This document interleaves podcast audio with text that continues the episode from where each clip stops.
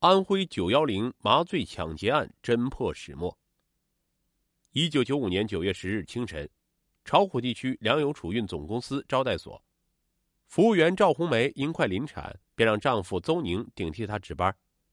招待所是一幢白色的两层小楼，十几个床位，没住多少人。邹宁挽起裤脚，光着膀子扫地、冲水、晒被子，不一会儿，他便麻利的忙活完了。然后凭栏向远处眺望，前方不远处便是中国第五大淡水湖巢湖。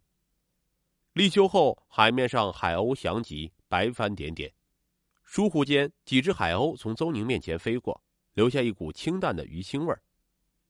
海鸥飞远，邹宁仍闻到一种特殊的味儿，不像是腥味儿。他抽抽鼻子，似乎是难闻的臭味儿。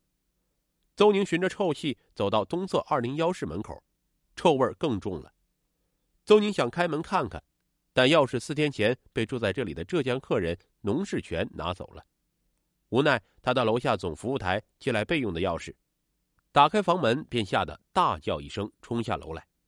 十五分钟后，朝阳派出所和巢湖市公安局刑警队的干警闻讯赶到现场。二零幺室中，白色瓷砖地面上有一大滩褐色的血污。两具已经高度腐败的尸体被压在一张席梦思床下，靠近北窗口的写字台抽屉里放着两名死者的身份证。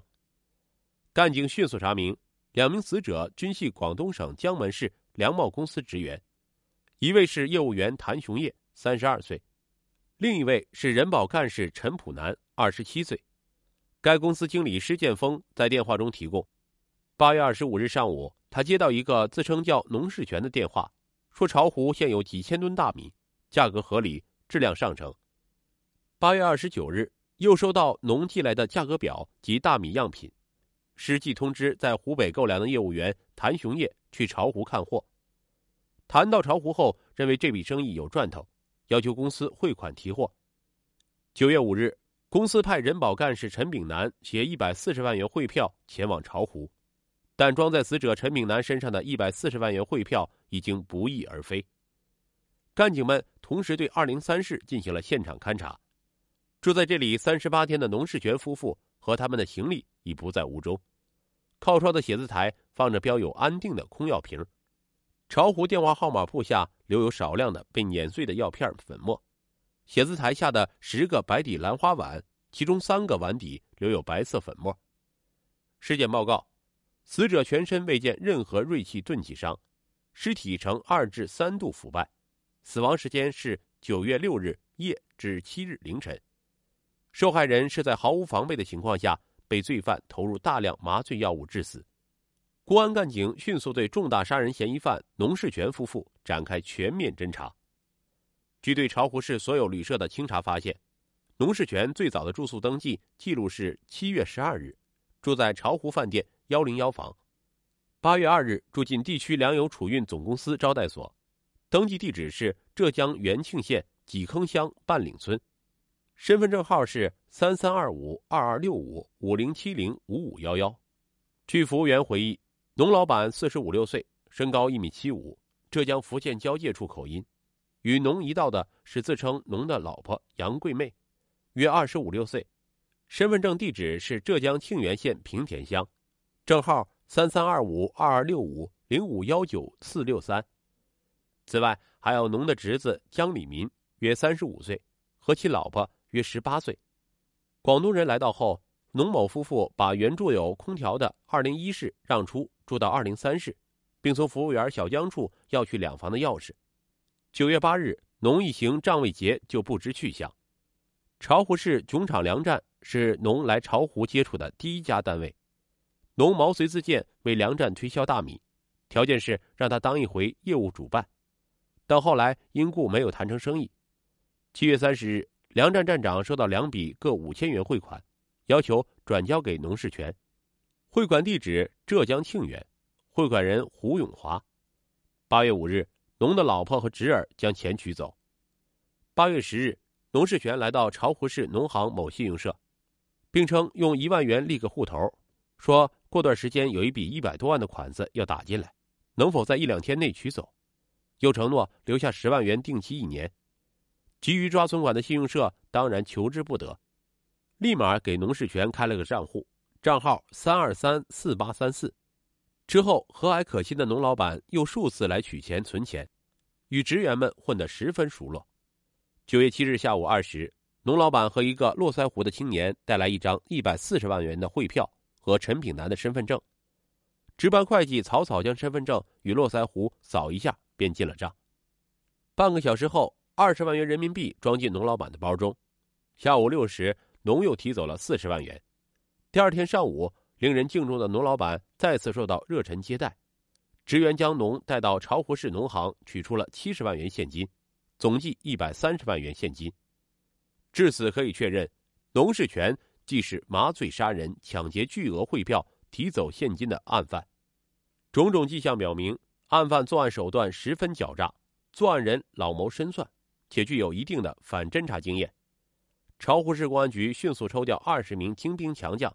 调集六部警车，成立“九幺零”大案专案组，采取立足巢湖、主攻闽浙鄂、兼及广东的侦破思路，兵分六路展开了一场挥剑斩恶魔的战斗。浙江庆元的查询电话反馈回来了，农世全、杨桂妹、江里民的身份证地址是庆元县，而证号却是相邻的青田县，身份证显然是假的。两县恰恰是与福建北端相邻县。同属浙江丽水地区，而据接触该案件核心人物农世全的证人反映，农世全的口音有闽浙味儿，这是纯粹的巧合，还是有某种内在的联系呢？那个自称胡永华的人从庆元县邮电局给在巢湖的农世全汇款一万元，这是罪犯的疏忽，还是故意转移侦查视线？利用麻醉抢劫是今年青田县犯罪活动的一大特点。九幺零案件采用的麻醉手段与青田有没有联系？九月十五日，巢湖市公安局刑警队队长程贵宝一行九人驱车到达浙江青田，青田县同行将本县麻醉作案犯罪档案全部搬来，材料上没有与巢湖案犯体貌特征接近的记载，在押的十几个麻醉师也没有提供有益的线索。农世全等人身份证号是青田县真布乡和海西乡。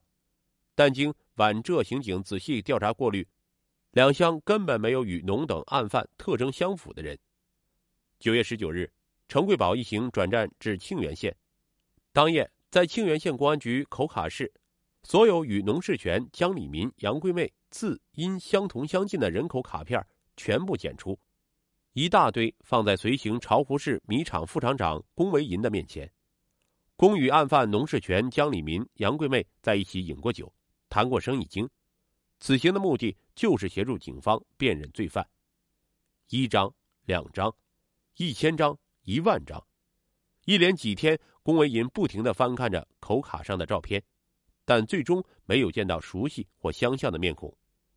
二十一日上午，程贵宝及刑警重岭在庆元县邮电局查出胡水华在庆元汇款的日期是七月二十九日，而这天农世全等四人均在巢湖。由此可以断定，汇款人胡永华另有其人，他肯定是在接到巢湖的通知后寄的款。那么，对方又是如何通知呢？电话、电报、传真，汇出款后有没有通知巢湖？在此疑问下，近几个月庆元打往巢湖的长话被查出，胡永华汇款后即在邮局隔音电话间电话通知了巢湖市囧场粮站，但因时过境迁。办理长话业务人员已回忆不出当时的情形。九月十七日，负责调查湖北片线索的巢湖市公安局的刑警周杰、郑小群两人，风尘仆仆的来到了湖北省随州市公安局刑警队，并很快投入紧张的侦查工作之中。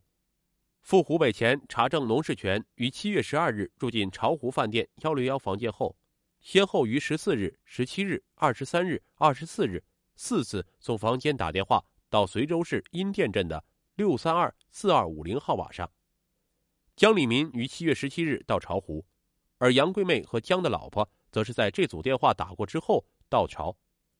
据掌握材料断定，二女均操鄂皖交界处口音。那么，随州是否是二女的老巢，或是犯罪流窜途中的一个落脚点呢？周杰、郑小群在随州刑警的陪同下，找到了六三二四二八零电话的户主。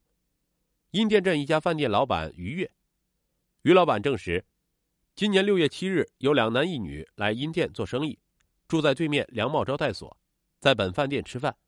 后来那个农老板外出做生意，常打电话到饭店，让于月帮忙喊住在招待所的杨桂妹听电话。